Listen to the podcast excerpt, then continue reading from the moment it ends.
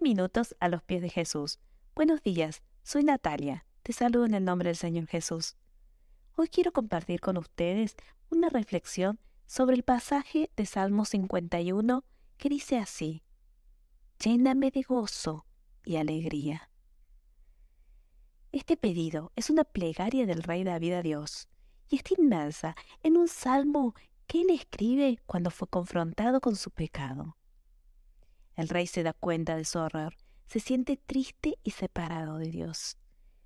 Este salmo nos muestra la actitud de humillación y de reconocimiento del rey. Él dice, Señor, ten piedad de mí. Reconozco que contra ti, solo contra ti he pecado.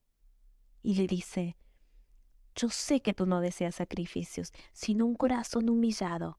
Y así es como Él se presenta ante Dios, con un corazón triste y humillado.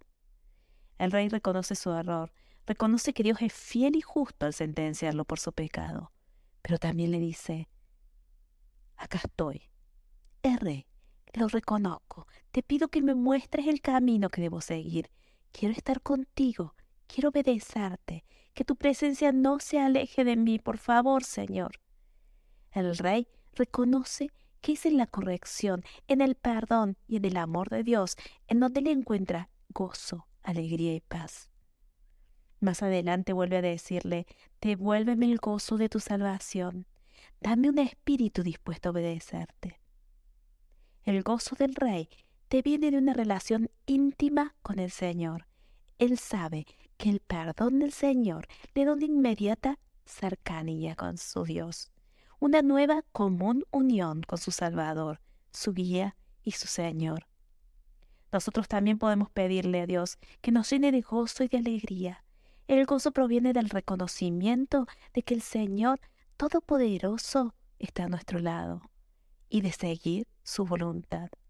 El gozo y la alegría te vienen de una relación de fe y de obediencia, de fe en tanto que tenemos la certeza de que Él está a nuestro lado, Él nos ayuda, nos fortalece y nos guía, y de obediencia en tanto que actuamos conforme su voluntad, siguiendo sus mandamientos, conociendo, escuchando y siendo hacedores de su palabra.